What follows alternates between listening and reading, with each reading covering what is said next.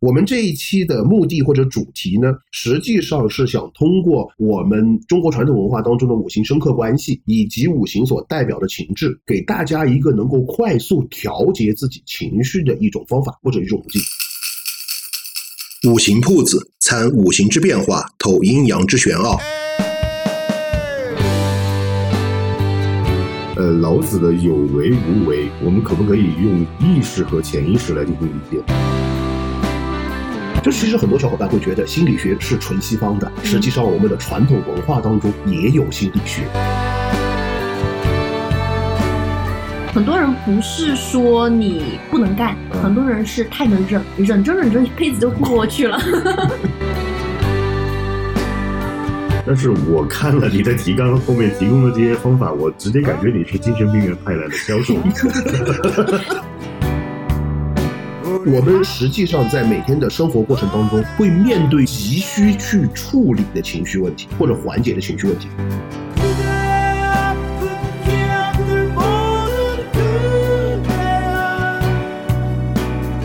这是一档玄学科普的播客节目，五金在节目中和大家一起用玄学的眼光品味传统文化的魅力。欢迎大家收听五行铺子最新一期的播客节目。如果大家喜欢我们的节目呢，也欢迎大家订阅、转发，也可以加入我们的听友群，和我们一起共同学习讨论中国的传统文化。大家好，我是五金。大家好，我是黑桃魔女噔噔。那么本期我们依旧邀请了我们的心理教练方世老师。Hello，大家好，我是方式。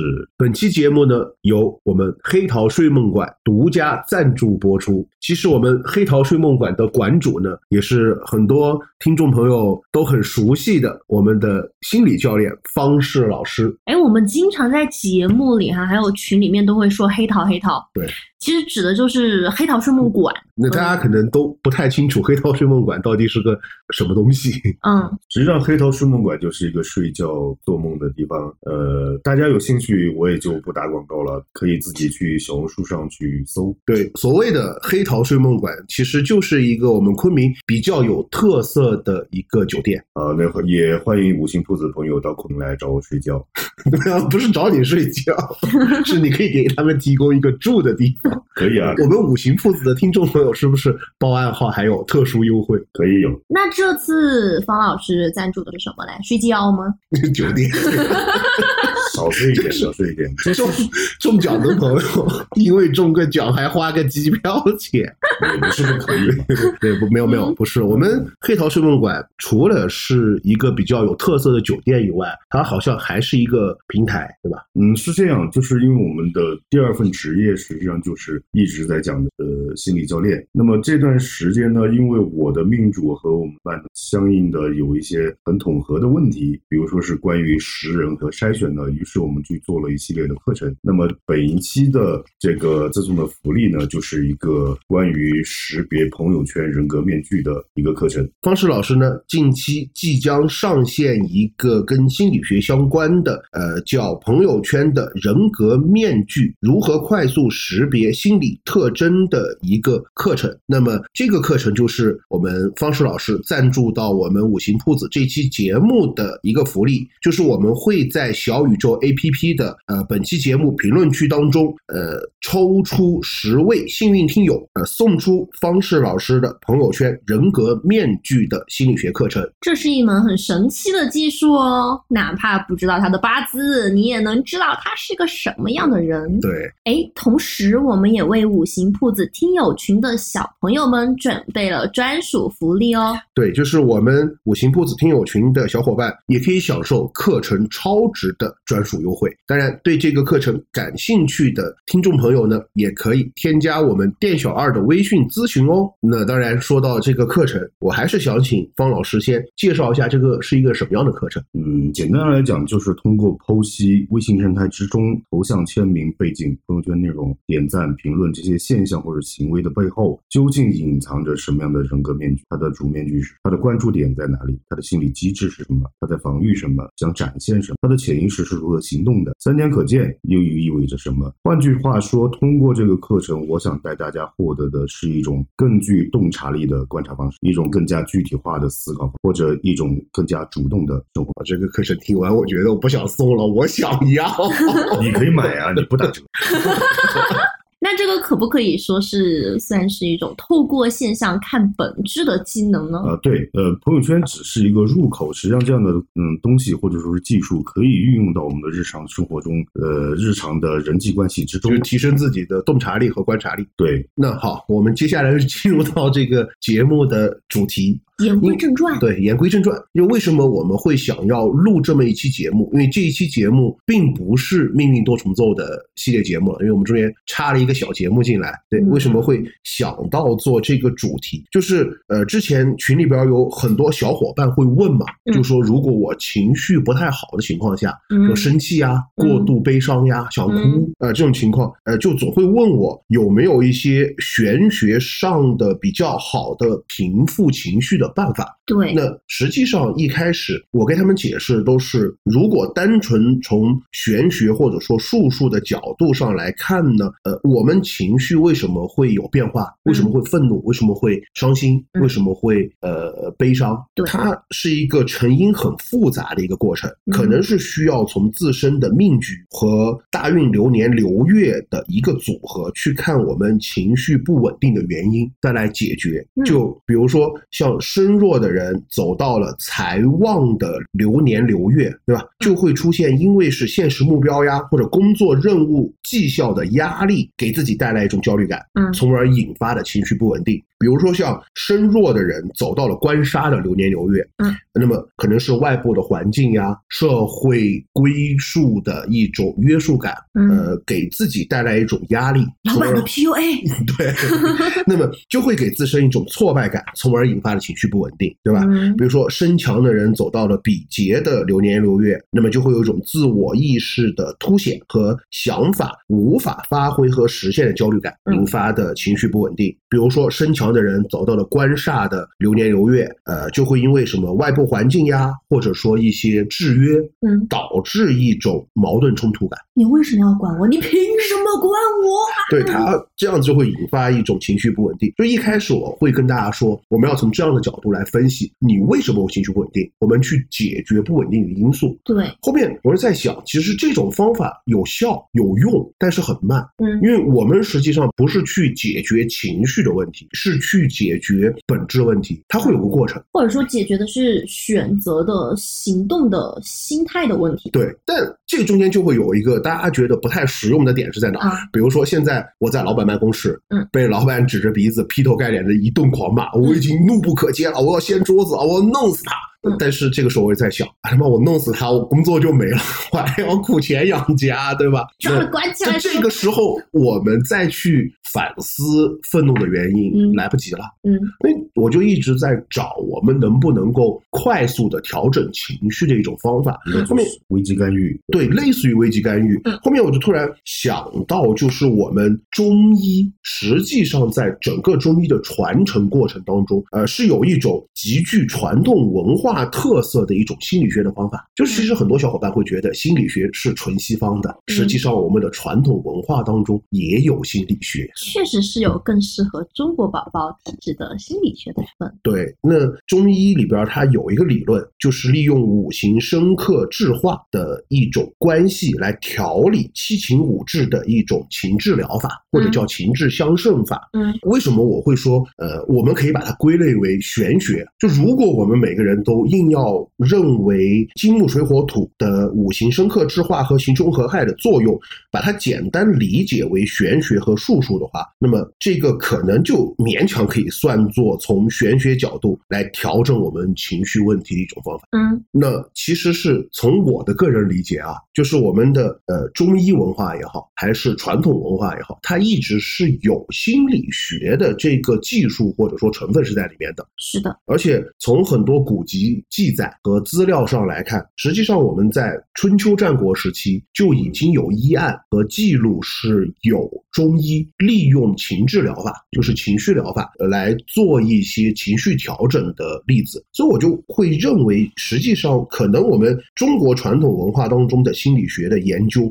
会要比西方心理学的研究要更加悠久。嗯，或者说啊，其实很多人会觉得心理学是个舶来品，对，就是它是纯西方的东西，但是其实不然。对，其实我们中西方都有。对，呃，中医我不是很了解，但是我呃，心理这个观念在两千多年前就是很妙，就是同在一个时代，古希腊和春秋战国时期几乎就同时出现了。那么有一句话很有意思，谁说的我忘了，呃，是心理学有一个漫长的过去，但只有短暂的历史。其实中西两边，呃，心理的英文 psychology 也是源于古希腊语，意思是对灵魂的研究。那么柏拉图会把人分为心灵和肉体的研究，亚里士多德的灵论灵魂就在感觉、记忆、回想、睡眠和清醒这些现代心理学研究范畴的课题面进行了系统的讨论。那么同时，苏格拉底式的提问，我们现在都还在用，而且还很好用。中国这边，你看，呃，老子的有为无为，我们可不可以用意识和潜意识来进行理解？嗯，我甚至昨天还在用弱者道之用的道理来说服我的命主，主动去跟她老公去示弱，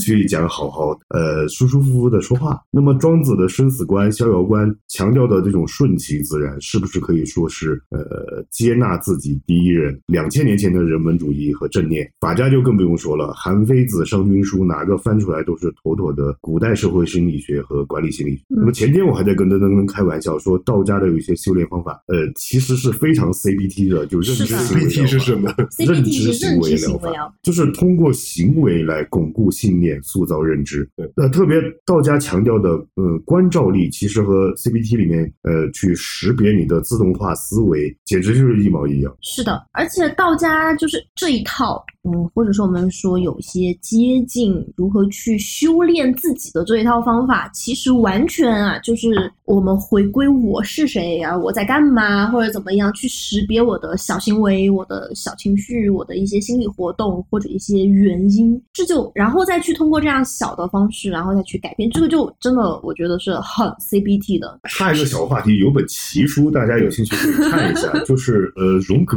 是心理学上非常重要的一个人物。嗯呃，那么他写了一本书，是研究道家的太乙莲华宗旨的，这本书叫《金花的秘密》。呃，大家有兴趣可以去研究一下。其实你要说的这个，就我们如果往深了聊嘛，嗯荣格的精神分析嗯的很多理论是来自于易经的，嗯荣格自己说的，嗯，这个是嗯是的好，我们聊深了。其实嗯我们把它拉回表面上来说，呃，大家如果聊到这个，就觉得我你们一开始说。啊，嗯我们从玄学的角度来分析，我们怎么调整情绪是要分析因为什么，对吧？嗯啊，觉得很复杂，因为调整不过来。然后现在又聊了更深，聊到社会心理学、行为认知疗法，然后大家觉得，哎，这个完蛋了，我要的就是说能够最快速的解决我的情绪问题。然后你们怎么跟我就是讲？你们怎么跟我聊那么深？对，其实不是，我们把它拉出来说，呃，我们中国自古传统用的情志疗法，啊，原理是 原理其实很简单，嗯它可以用作我们一些应急类的一种危自机时刻我的危机时刻的一种干预嗯。就什么？就我们中国传统文化是把人的情绪是分为了喜、忍、忧、思、悲、恐、惊七种。嗯七情嘛，七情六欲当中的七情就是这七个。那么，呃，中医呢是结合了五行，就把我们的七情安在了五行上，嗯归为五志。是哪五志？就是喜、怒、忧、思、恐，就是高兴的事情，让我们害怕的事情，让我们担心和悲伤的事情，嗯。让我们思虑想得多的事情，嗯。和让我们呃愤怒的事情，它归到五行当中，呃，就很像中医会把我们的五脏六腑，比如说心肝脾肺肾，嗯，它会安到五行上，比如说嗯。木主肝，嗯。对吧？肾主水，嗯。心主火，嗯。脾主土，肺主金，嗯。对吧？然后呢，我们中医的有一种，还有把我们的经络，我们的七经八络，呃，十二真经也用五行指代。呃，中医的疗法当中，它就有一个理论，就是比如说一个人的肝不好，肝不好是木嘛，那怎么办？强土，因为木克土嗯，肝不好它克就会伤到脾，所以第一件事儿就会强土，嗯强土就是健脾。嗯然后怎么水生木，对吧嗯？它会通过固肾来增加木的力量，嗯这个是中医的辩证的一种呃治疗方法，通过五行之间的生克。嗯那么情志疗法实际上它也是通过这样的方式，比如说我们呃中医认为水它主肾，也是主恐，嗯就是水代表了恐惧，水这个元素。嗯那么木这个元素它主肝，它也主怒，就木代表了怒。为什么我们经常会说呃怒伤肝嘛？嗯原因就是这个。然后还有什么火主喜，它主嗯心主喜，就是火代表了高兴的事情。那么土主思，就土代表了你的忧思、你的思虑、你想的思想。嗯那金主忧，就是金代表了悲伤，嗯代表了忧虑，所以有时候就是，比如说我们长痘痘啊，然就是为什么后发火长痘。对，就是说你你不要经常发火，你发火就能长痘痘。其实原理就是这样火。是木旺嘛，木伤对木伤肝，木旺以后它会反克金，嗯所以就会影响到你的皮肤，嗯，对？吧？还有一个木旺什么？木旺会克土，会伤嗯脾呀、嗯，对吧？所以很多时候就是我们去听这些的时候，感觉你怎么头疼拿着脚呀？对对对，他讲讲的是辩证嘛，对中医讲辩证思维，嗯就是我们 经常来说的，就是拿这个来看，比如说水是主恐，恐惧、嗯害怕，嗯木主怒，嗯然后就有一个就是水生木，有时候是说是人的愤怒是来源于恐惧，嗯就我经常呃就在想一个场景，嗯就是说伴侣或者夫妻两个人，嗯就男的正在吃饭，就电视上很多在演，嗯然后吃着饭吃着饭，就是女的在问，对吧？老婆在问、你是不是出去约会去了？你是不是被外面有人了？那就大碗一扔，对吧？就开始发火，你怎么能不信任我？然后这个时候就会一个旁白，或者大家有个 OS，对吧？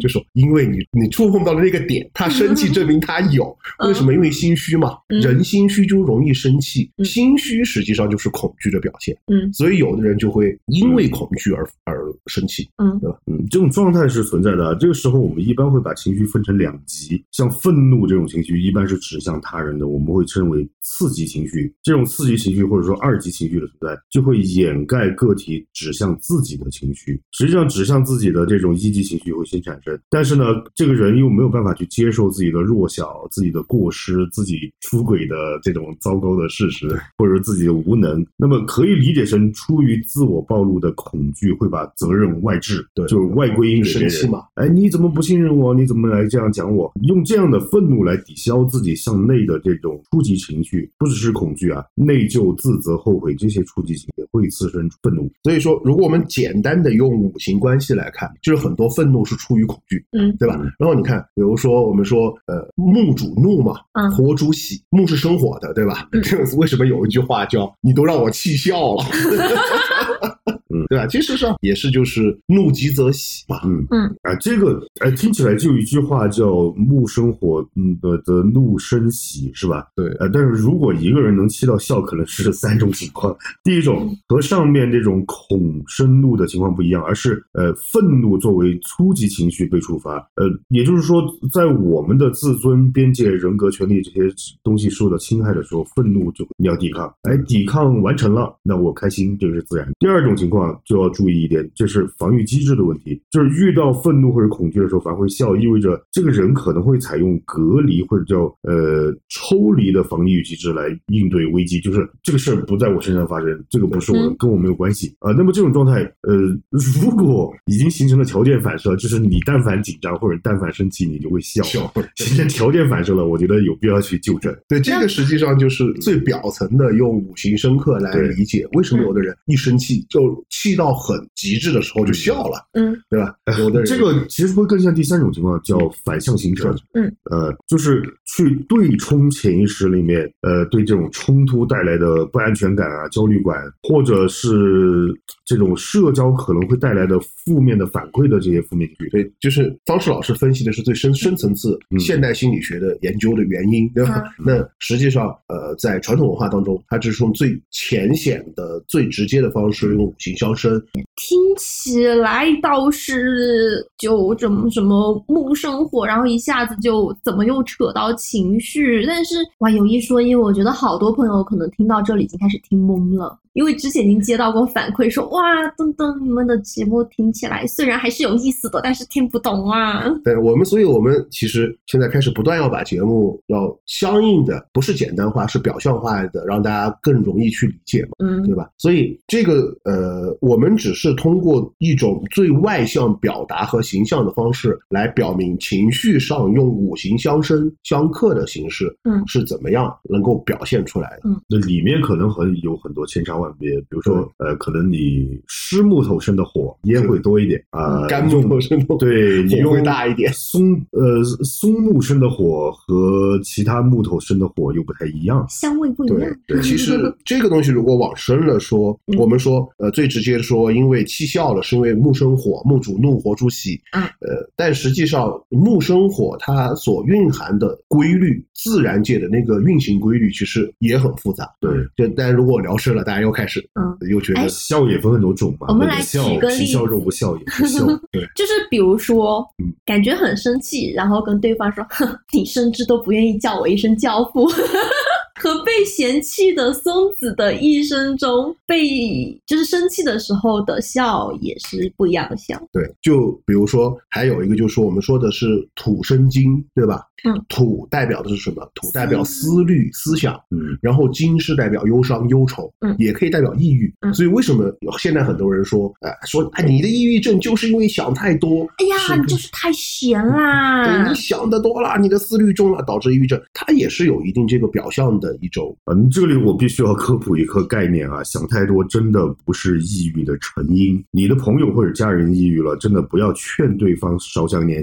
想太多，是这是他妈负面情绪堆积的结果，是一种强迫性的思考，会占据大量的注意力资源和精力，目的实际上是为了去消除这种忧虑。就是抑郁症的患者，其实他根本不想想那么多，但是内心的这种不安全感就会去逼迫着他们不断的在内心去进行自我的说服，或者说是安慰、劝慰。而且因为思考这种东西，相较于其他的选项，尤其是行动来说，能够提供及时的反馈是最不毫不费力的，是缓解当下痛苦的捷径。对，那么说白了就是想办法去骗大脑，哎，你棒棒，你真好，你加油。大脑大脑说，嗯，好好好，对对对，然后就更不行动了。嗯对啊，但是产生负面情绪的认知的根本问题没有解决，所以思考不解决任何现实问题，只会引诱我们去沉溺于幻想中的安全和舒适。那更重要的是，在这种一次一次的依赖捷径的过程中，这种不安的阈值就会越来越低，对安全和舒适的要求越来越高，那抑郁和焦虑的状态也就越来越严重。那实际上，很多病人真的不是想太多，反而是想的不够多，或者说这种呃低水平的胡思乱想，不能称之为思考。不是深度的思考就产生不了结论，没有结论形成不了认知，也就推动不了行为。所以，心理治疗和心理咨询咨询里面最重点的部分，一定是去鼓励患者思考的，而不是劝他少想点。你根这个本少不这个你了一点。要去这么分析，嗯，抑郁症它是个结果，对，嗯抑郁症它是个结果，嗯对吧？对那它的结果是来自于什么？情绪忧情绪的堆积，嗯或者说负面情绪的堆积。嗯嗯那么负面情绪，如果我们拿呃传统文化或者中医的五志来解释，什么是忧？嗯对吧？那忧是怎么产生的？就是因为我不断有各种让我担心的想法产生。嗯那么想法是什么？想法是土。嗯我想了那么多事情，嗯然后让我的不确定性和不安感增加了，我就忧伤，嗯土生金的过程。然后我的嗯忧伤不断堆积，不断堆积，才导致了最终的结果，叫嗯抑郁症。嗯，其实我看到过很多，就是因为确实在这个环境里面嘛对，我们没有办法去确保任何人、所有人、你身边的人，在你在这样疯狂的想的时候，然后能够告诉你说你做的这个事情啊，它是合理的。你绝大多数时候听到的一定是他们跟你说，你就是因为想太多，你才会是这个样子。对，其实转个角度来说，嗯抑郁症是结果，是优的累积，而不是思的累积。嗯对，那呃，转过来怎么治疗抑郁症？嗯就说如果我用五志和五行相克的方法，嗯，那如果我们说是因为想的太多，就土多嘛，嗯思多导致抑郁症，那什么办法？最简单是用木克土，嗯，对不对？嗯其实不是，为什么？是因为忧多，金多了，嗯金多了以后，嗯，要用什么？用火。嗯就当你排出你的负面情绪，嗯，人变得开心开朗以后，嗯，其实你的抑郁症是能够缓解，是用火来来客气。那火是不是喜悦呀？对啊，那喜这种东西其实也是一种结果的正向反馈。对啊，哎，那就是哎，那这就是 CBT 嘛。就就对呀算过来，实际上就说你呃，方式老师是从西方心理学的角度嗯，用技术的方法来解决。那么我说的是从中国最表象化的五行的表面形式来告诉你用什么样的方式其实来解决一致的，就是不断的累积正面的对小小的反馈，一点一点累积起来，对和你的负面情绪累积是一个道理。一个道理。那最其实最后结果是我们追求的结果是一致的，嗯只是可能路径是有一些区别。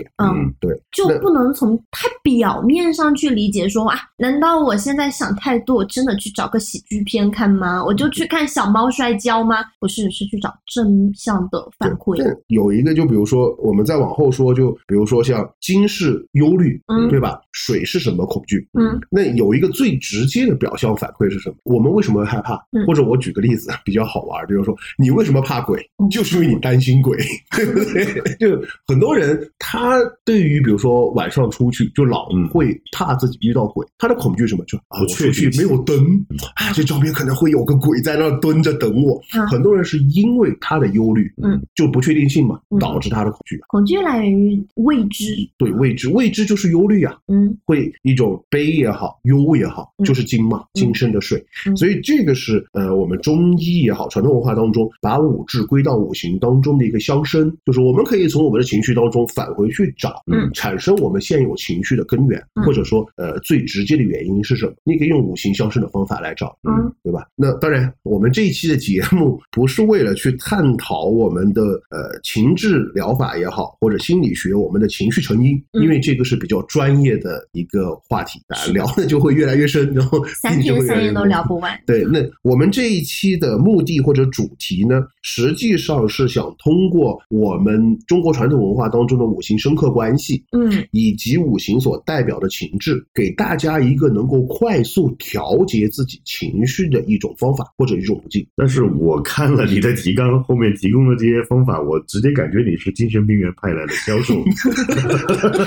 有可能我有长期床位。实际上，呃，为什么方式老师会这么说？呃，在录这一期节目之前，方式老师跟我沟通过一个问题，他说，呃，有些方法它可能会造成一个什么双向重的问题对更严重的问题。但是，呃，我们录这一期节目的目的不是说通过这个方法来解决你的情绪根本问题，情绪根本问题我们还是要找最主要或者最直观核心的矛盾，就为什么会产生这个情绪。但是我们实际上在每天的生活过程当中，会面对一些什么我们急需去处理的情绪问题，或者缓解的情绪问题。比如我刚刚一开始我举的那个例子，嗯我在老板办公室已经很愤怒了，我要掀桌子了，我要弄死他。但是我知道，我如果现在发火，嗯那老板可能我就没工作了，我得饿肚子。嗯然后我要用最快速的方法去缓解自己的情绪问题。嗯然后还有一个，比如说，呃，两个人，两个夫妻两个在吵架，呃，老公已经愤怒到不行，要动手打了嗯啊、这个时候。呃，他知道他这一拳头下去就是家暴，就要报警了。然后他必须要找一个最快速的去缓解情绪的方法。嗯这个时候你再说，哎，你找一下你们矛盾的根本原因，可能没这个时间。先打自己两个。所以我们要的是最快速缓解的方法，但是呃，这个方法就很类似于什么？呃，我作为一个运动员，嗯我要在比赛当中取得成绩。我们抛开规则啊，抛开规则和呃职业道德不讲，抛开事实不谈对，抛开事实不谈，我们就谈例子。呃，我作为一个运动员，我要怎么样去得到好的比赛成绩？有两种方法，嗯第一种叫辛苦训练，嗯，第二种叫打针。打针？一针兴奋剂解决问题。但是如果我两个小时以后我就要比赛了，呃，这个时候我不可能说我再去训练吧。嗯那么可能解决的方法唯一一个就是打针，嗯对吧？那如果我还有一年才比赛，那最好的方法就是我去加紧我的训练。嗯其实也是一样，当我们的情绪出现了问题，但是现在还不至于到那个爆点，嗯，不至于很紧张的时候，其实我们要需要做的是去找到那个情绪的本质矛盾、根本矛盾，去解决这个问题。但是如果这个情绪到了这个点上，而我又不能爆发，我更多的是就像打针一样嗯去缓解它。但是要知道，兴奋剂打多了是会死人的。你总不能一年所以武军武军发这个提纲给我的时候，我看这这妈是干嘛？这是 什么东西？实际上，这个就是从玄学角度也好，从传统文化角度也好，它是一个呃，刚类似于刚刚呃方式老师说的那句话，叫危机干预。对它不是一个解决手段，它只是一个干预手段。嗯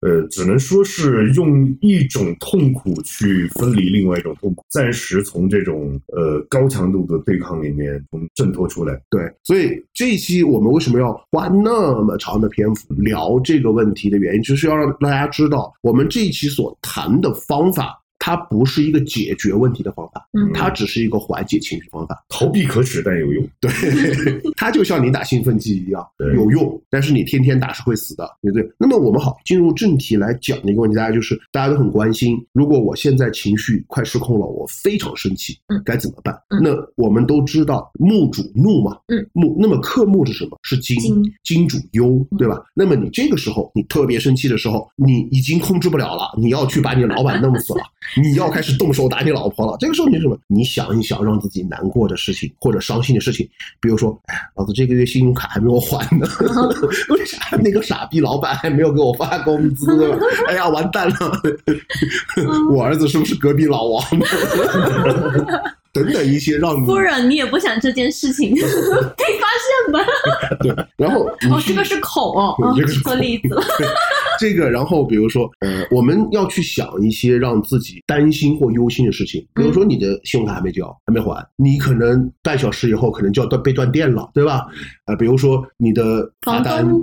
房东跟你说再交不出钱来就给我滚出去。对，让你担心和悲伤的事情，呃，可能你的愤怒会得到一个快速的缓解。嗯所以武金给我的提纲上说是方式可以从心理学角度说明合理性。我说合理个屁呀、这是要把自己逼成双向的。呃，但是如果是处于这种状态的话，呃，这种临时的、应急的，就是要防止你去杀人的 这种状态下来讲，呃，可以的。这个在呃是也是一种防御机制，叫做置换，就是我用一种程度相对轻的情绪去置换掉这个已经快要爆炸的这个情绪，可行但是不合理。就逃避可耻，但有用。对。对临时抱佛脚。实际上，这个是一个本质问题。这一期的本质问题是回归到什么？就是我们经常说，你当情绪到一个极点的时候，嗯，最好的方法是转移注意力。但是转移注意力你要有方向，嗯你要转移的有用，嗯，它不是一个解决问题的方法，但是它是一个转移注意力的指导或先活方向。着，对，先活着。就当你生气已经到极点要爆发的时候，嗯就去想一些让你悲伤的事情。要气死了。还有一种方法呢，就是木生火，火可以泄木的气嘛。嗯那怎么办？火煮喜，你去看一部喜剧，老板，你等等，我先听一段郭德纲。这个时候可能你就能缓解一下愤怒的情绪。那么第二种情况是什么？就高兴到难以自己，或者说兴奋过头。哎，中医上有这种说的，人如果过于高兴到极点的时候，会出现一个问题，叫喜极而奔，啊发足奔走，是啊，是因为你太过于高兴导致的。心率高了嘛？对，心率高，它会影响这个问题。所以说，如果一个好像也没有谁会觉得我高兴要抑制自己的情绪，就不要 PUA 自己，这条就过了吧。我们不谈这一条。那接下来还有一种，就思虑过重。当我无法控制自己去想各种东西，嗯，就很多人他其实是无法控制自己去想很多问题，就怎么办呢？因为我们知道思是土嘛，那什么克土？木克土，嗯对吧？那想想让自己生气的事情，比如说啊，这个傻逼老板又要我加班，对吧？一想，哎，这个对吧？这个傻逼朋友还没有还钱，对吧？忍不下去了。忍不下去了，就让自己愤怒的事情呢，呃，想一想，有一个发泄口，嗯实际上会让你的很多想法就停止掉了。嗯，对哎，很多朋友可能这一点不是特别能理解，怎么忧思的事情用愤怒去对抗啊？就很多情况下，尤其说白白了，社畜最典型。很多人不是说你不能干，嗯很多人是太能忍，忍着忍着一辈子就过去了。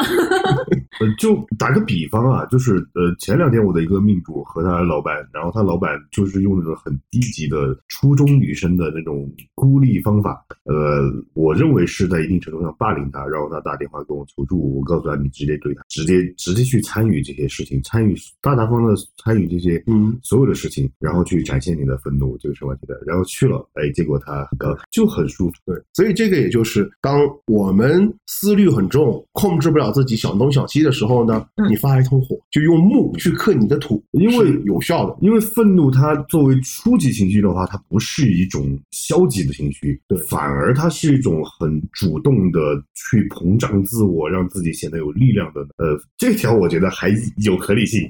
然后呢，还有一个就是什么？当我们太难过的时候，嗯特别这个事情呢，就比如说我一个大男人，我要哭了，我站在大街上，我又控制不了，我自己又想哭，然后怎么办呢？就是我们知道嘛，金主忧嘛，嗯对吧？忧是悲伤，嗯有悲伤的含义。嗯，金主忧，那么克金的是什么？克金的是火嗯，火主喜啊。这个时候呢，你想一点开心的事情，或者等一下我听一段郭德纲，就大概能缓解一下呃这个情绪。比如说想一想一些开心的事情。当然还有一种方法是什么？金它是生水的，也就是说水可以泄金，用来疏通。当你特别难过的时候，你还可以想一些什么恐怖的事情，或者看一部 恐怖片。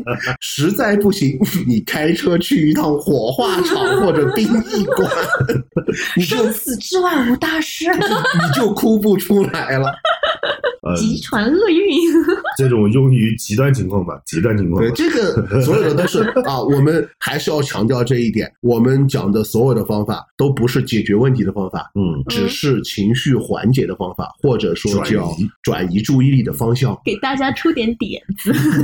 然后呢，还有一种就是当我们太害怕、恐惧的时候，比如说你一个人走夜路的时候，比如说你一个人大晚上去到殡仪馆的时候，就自己都讲笑了。什么精神病人太害怕了，晚上所以晚上我去精我去殡仪馆看一下。我觉得可能一个正常人也不会大晚上去殡仪馆。哎呀，然后，然后，好，好，好，我们正常点，好好聊，好好录节目，好好录节目。就是当一个人太害怕或者恐惧的时候，水主恐嘛，嗯，对吧？能够克水的是什么？是土，对吧？土主思，也就是说，当你特别恐惧或者害怕的时候，哎、你去看一点哲学书，去想想世界观，想想人生的意义。当你太害怕你妈会打你的时候，你就想一切是没有意义的。我只是一个缸中之脑。其实这个问题就是说，你通过土哲思或者多思多想一些东西去克服恐惧，是比较有效的一个方向或者途径。嗯比如看看柏拉图文集啊，当然还有一种就是什么水是生什么，水是生木的，嗯木主怒，木可以泄水气，对吧？当你特别恐惧的时候，其实你通过生气发火，找人吵一架，找人打一架，是能够解决这个问题的。我怕我妈打我，所以我先打了我妈。你这个逻辑，哦，这这个我倒是觉得可以去练练拳击啊、搏击啊这种对抗型的项目，因为嗯你站在那里，你就是要被打的嘛，你这个恐惧已经有预期了，你再去被打，其实就对这种恐惧的阈值就会下降。对这个所以这个我觉得还好。这个呃也可以回归到一个问题，就为什么你真的特别怕阿飘的时候，嗯你就乱骂，对吧？你就去骂，骂完他就不会来惹你。其实，在这个方面也是有一定道理。呃，心理上有一种脱敏疗法，这个是很古老的疗法。如果你特别怕小强啊，那么就天天见小强行为行为行为治疗学家会有这样的形式，就是让你脱敏。怎么脱敏呢？把你关在小黑屋里面，全是小强，你自然就脱敏了。但是这种这种方法在后续的研究里面证实，确实是会出现很多很多问题。还是回归到我们其实一开始讲的这个问题嘛，就是我们在这期节目所聊到的这些方法，它只是一个缓解方法或者干预手段，它不是一个解决问题或者治疗的手段。比如说我们说啊，你生气的时候多想一想让自己难过或者伤心的事情，对吧？你思虑过重、想得过多的时候，又没办法控制的时候，你就适当的去发发火，找人吵一架，对吧？呃，太难过、太悲伤想哭，然后你又觉得不能哭，呃，就去看控制不了的时候，你去看一个恐怖片或者喜剧片，对吧？听郭德纲对吧都可以，或者去一趟殡仪馆，对吧？然后你太恐惧的时候，或者者说过于害怕的时候，你就可以去看一些呃让你有一些哲思的书，比如柏拉图文集，对吧？或者说发发怒、生生气、找人吵一架，这些都是干预和缓解手段，它无法解决问题。其实最本质的，我觉得我们要解决情绪上的不稳定或者情绪问题，更多的还是要回归到本质，去找到让我们情绪不稳定的这个核心是什么。这一系列的信念如何影响你去看待这个事物？对，基于这样的看待，又如何产生一些负面的那实际上还有这种情志相胜疗法，就是用所谓的恐惧，对吧？战胜呃喜悦等等这些，它是有历史上有很多这种小故事记载的。比如说像以怒胜思，就是用木去克土，呃的一种治疗方法。就在呃，相传啊，在春秋战国时代，当时齐闵王是呃患了一种忧郁症，就是其实也是想的很多，这个忧郁症他就胡思乱想啊。这个时候就请了宋国的名医文治来诊治。当时文治呢详细诊断了以后，就跟呃齐国的太子说，齐王的病只能用激怒他的办法才能来治疗。的好，然后但是呢，如果呃文治激怒了齐王，他就会担心会把他杀掉。嗯，所以当时太子听了就跟文治说，恳求说，只要能够治治好齐闵王的病，那么呃他一定太子一定会保文治的生命安全。所以呃文治后面就去治疗这个齐王的病，跟齐王就约好了看病的时间。结果第一次呃约好时间，文治没有来。然后齐王就约了第二次，第二次还没有来，就约了第三次，第三次同样文治失约，打水鬼。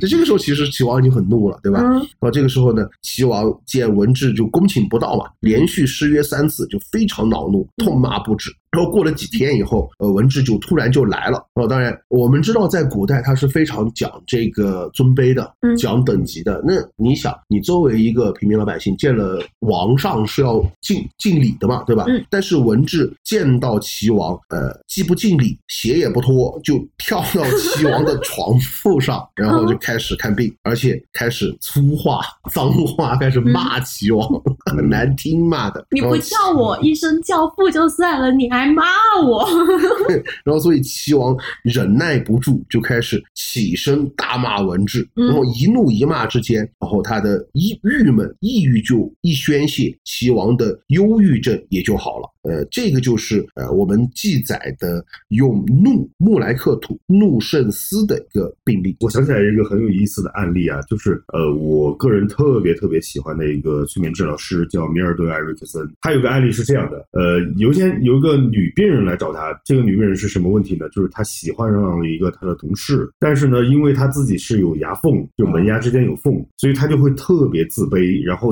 左思右想，也不敢跟这个男的表白。呃，那这艾瑞克森就教了他讲，呃，我说这个方法你一定不会听。那女的说你说嘛，我听的。然后哎，你不可能，你回去吧，我你不要来找我，这个方法你说了你也没用。说哎，你说你说你说你是医生，你那么牛逼，你告诉我，我一定会去做。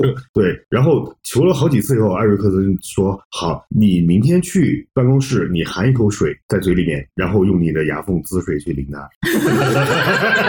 那么，然后这个女的呢，就真的也就照着这样去做了。虽然她也不明白为什么，然后就真的就把这个男的给激怒了。但是，经由这样的激怒，然后这个女的也展现出了她的天真无邪和可爱，啊，两个反而还真的就在一起了。这个我觉得也可以算是一个怒胜思的一个案例。呃，还有一个就是历史记载的用孔圣喜。孔是水嘛，喜是火。中医有个记载，就是说，如果火太旺，心火太旺，或者说喜悦过度，是会什么发足狂奔。最明显的例子，我们中学都有学到，嗯，范进中举，在中举以后开始狂奔，怎么办？当时最好的例子嘛，就找了他最害怕的那个人，他的老岳父过来打了一巴掌，好了，对吧？这个是呃用恐来胜喜的一种方法。嗯那还有一个记载，就是当时清朝的名医徐灵胎，呃，在他的《寻西医书》当中有写了一个医案。呃，这个医案是这样子记载的：呃，当时有个书生，他考上状元及第以后呢，就喜不自胜，就得到了一个叫嬉笑不休的毛病，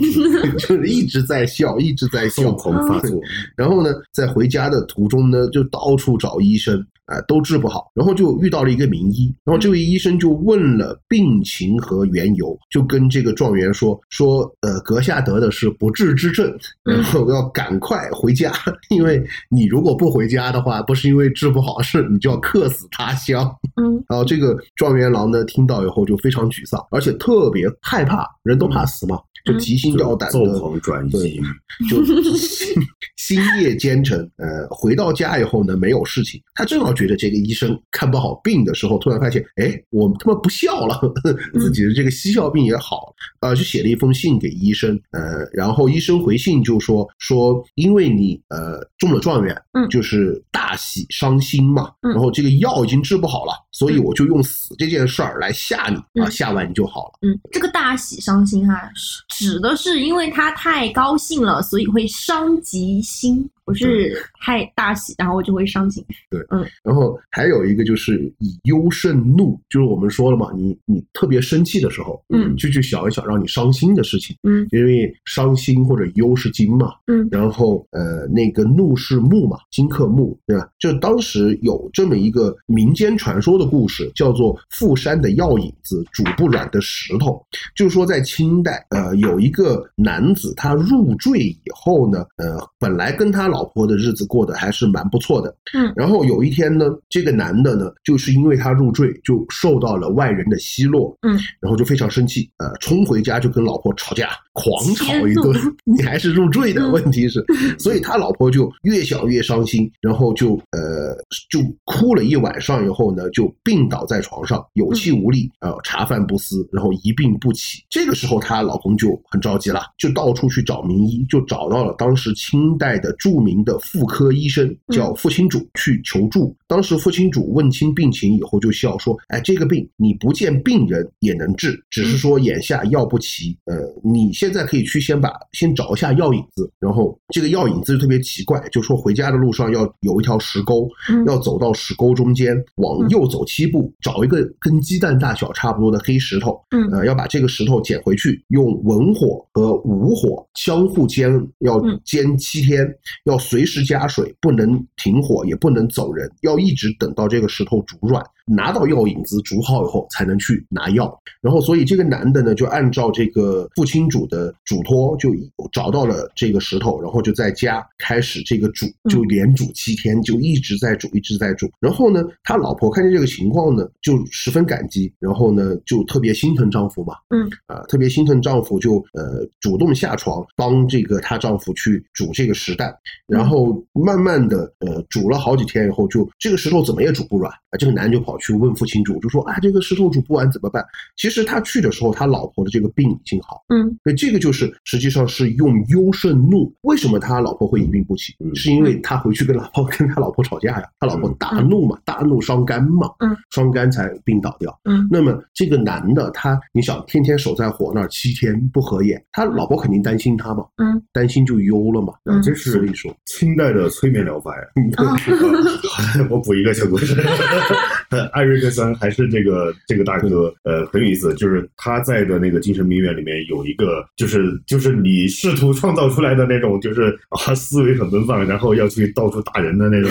然后呃，这个精神病院有个怪癖，就是他一定要他的房间里面见不得一点光，嗯呃，他要把所有的缝都要拿那个木板去拿那个钉子把它钉上，呃，就是那种会漏光的缝了嘛。那么艾瑞克森去见了他以后，什么都不问，就跟他拿着木板一起在那里钉缝缝，嗯然后还要告诉他，你看这个地板上还有缝啊，这个缝里面可能还会漏别的东西进来，我们要赶紧把它钉起来。嗯，然后啪啪啪啪啪啪啪钉完，把这个整个房间钉完了啊，这个病人觉得哎很舒服啊。那么然后钉完房间以后，艾瑞克森又主动去找他说，哎，我觉得这条走廊也不安全，我们要把这条走廊也全部定了啊，啪啪啪把走廊定了。然后这个病人的活动范围就可以扩大到了走廊，甚至是整个医院。嗯，然后慢慢的，艾瑞克森说，你回家走，我去你家，把你家整个 全部都定起来。那病人说好呀，然后叭叭叭回去回去定了一下。如因为他在不安全的情况下是一个特别暴躁、特别愤怒的状态，呃，那么在这个状态下，有一个人可以跟你去做这种莫名其妙的事儿，实际上你是不是就已经经处于一种安全区域了。那么也就是说，这个病人最后的情况是什么呢？他活动范围慢慢的可以扩大到了整个呃整个州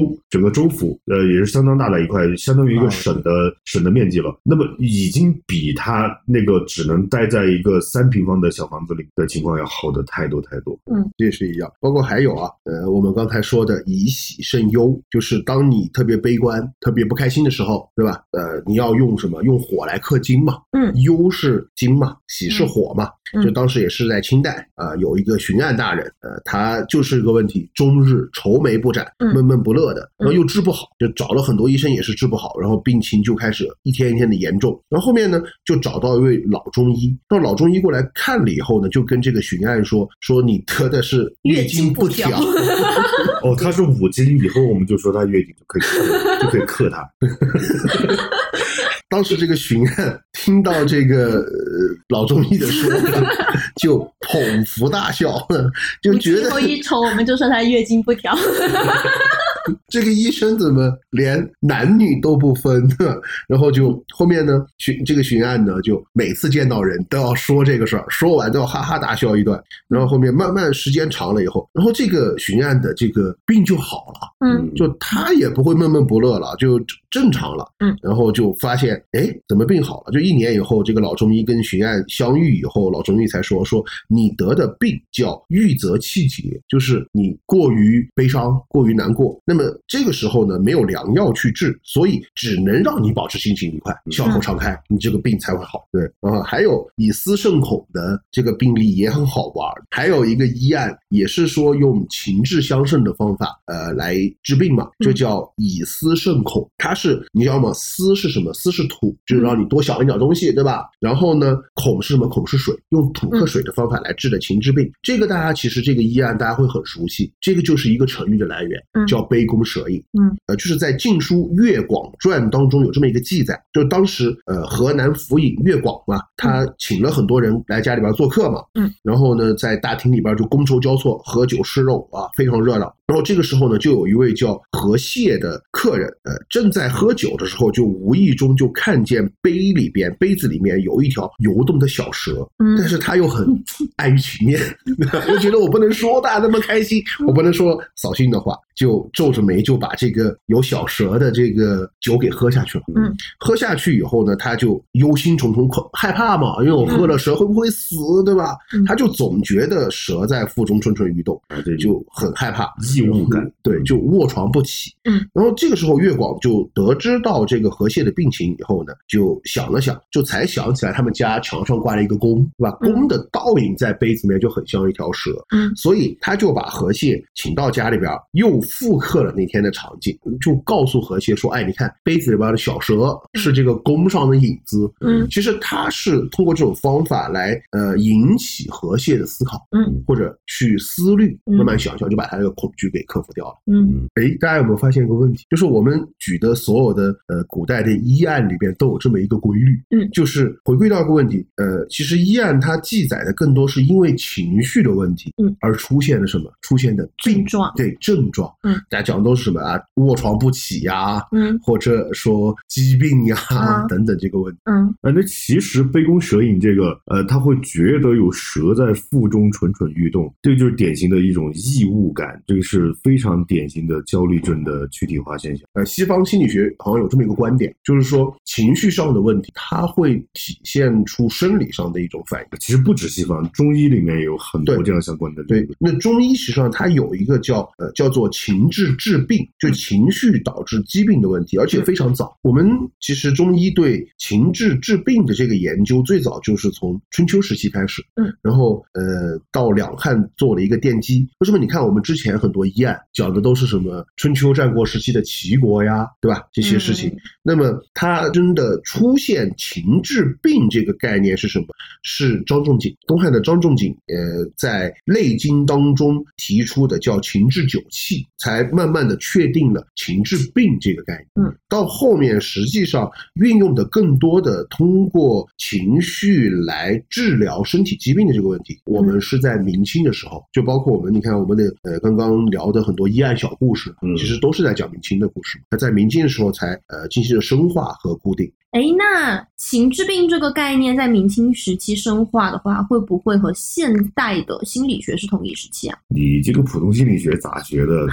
一八七一八七几年，这个威廉冯特才第一次定义心理学是一门独立学科。嗯所以说，情志病这个概念，它是在东汉时期就固定下来的嘛。嗯呃，所以说可能有一种可能性，就是我们中国传统对于心理学的这个系统的研究系统的研究，可能是要早于西方。呃，有可能。实际上，我们中医对于情志，就是情志和躯体生理方面的相互关系嗯，在生活当中是经常常见的。比如说，我们说什么火是主喜的，嗯对吧？人高兴是代表火，嗯那么火是干嘛？是生土。然后呃，在我们的五行和脏腑的关系当中，小肠是代表火嘛，嗯或者火是代表小肠，对吧？嗯呃，脾胃是土，嗯那么火生土，就是说你高兴的时候，你火就会旺，所以你的脾胃和火都会比较好。所以人高兴的时候是吃的比较多的，胃口会好。这个是我们在生活当中经常常见的。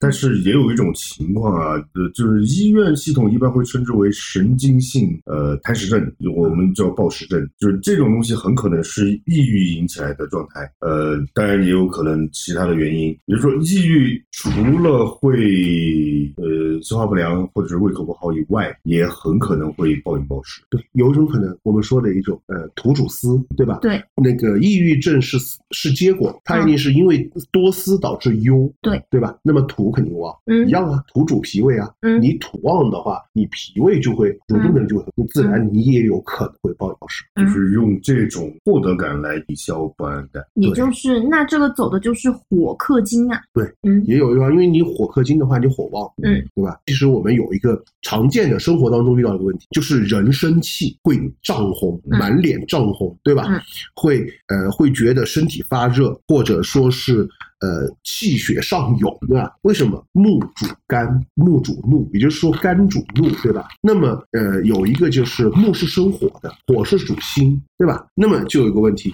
你生气以后是不是木就会去生火了？火火也会跟着旺，火是什么红色呀？嗯所以你为什么会满脸涨红？嗯就是还有一个我们在生活当中用到的、经常见到的一个问题是什么？打嗝。嗯每个人会打嗝，对吧？嗯中医认为打嗝是胃气，嗯胃气过足打嗝。嗯胃气是什么？胃是什么？胃是土啊，嗯，胃是土，对吧？打嗝也是一个嗯，会比较典型的焦虑症的对这，个然后解决打嗝的方法有哪些？第一个方法憋气，嗯，对吧？老人会说，哎，你憋着不喘气，一会儿就好了。为什么？气是走什么地方？气是走呼吸系统，嗯呼吸系统是精，嗯，精去泄土，嗯，对吧？然后第二个打嗝就是什么？你吓你，嗯突然惊吓你一下。我们说了水主恐，那么水旺，水会反克土，嗯对吧？它也可以来治疗打嗝。还有一个就是什么？生气，嗯对吧？大声吼叫也可以解决打嗝。嗯那么一样啊，木是克土，嗯，就是为什么这个就是中医的用情志化的呃五志的所代表的五行之间的深刻关系，来解决一些躯体化的症状。嗯，包括我们的命主，其实经常会听到我们说，就比如说你水旺旺，那怎么办？那可能你需要用一些土气更重的东西去克一下呀。对啊，还有一个就是什么？就大家呃，经常很多女性会出现一个问题，生活上的问题，就是一旦工作压力大，嗯工作很忙的时候，嗯就会出现什么月经不调，对吧？嗯就是生理期是什么？生理期就是内分泌，内分泌就是水。嗯那么工作压力是什么？其实就是土。为什么土主思？因为嗯你因为工作忙、工作多，你是一直要用脑子的呀，嗯对吧？那么你的土就会旺，旺克了你的水，嗯所以就导致你的生理期不正常。嗯，所以这个过程就是情绪，就是会直接的影响你的神经递质的水平的分泌，嗯对呃，或者说是受体。那么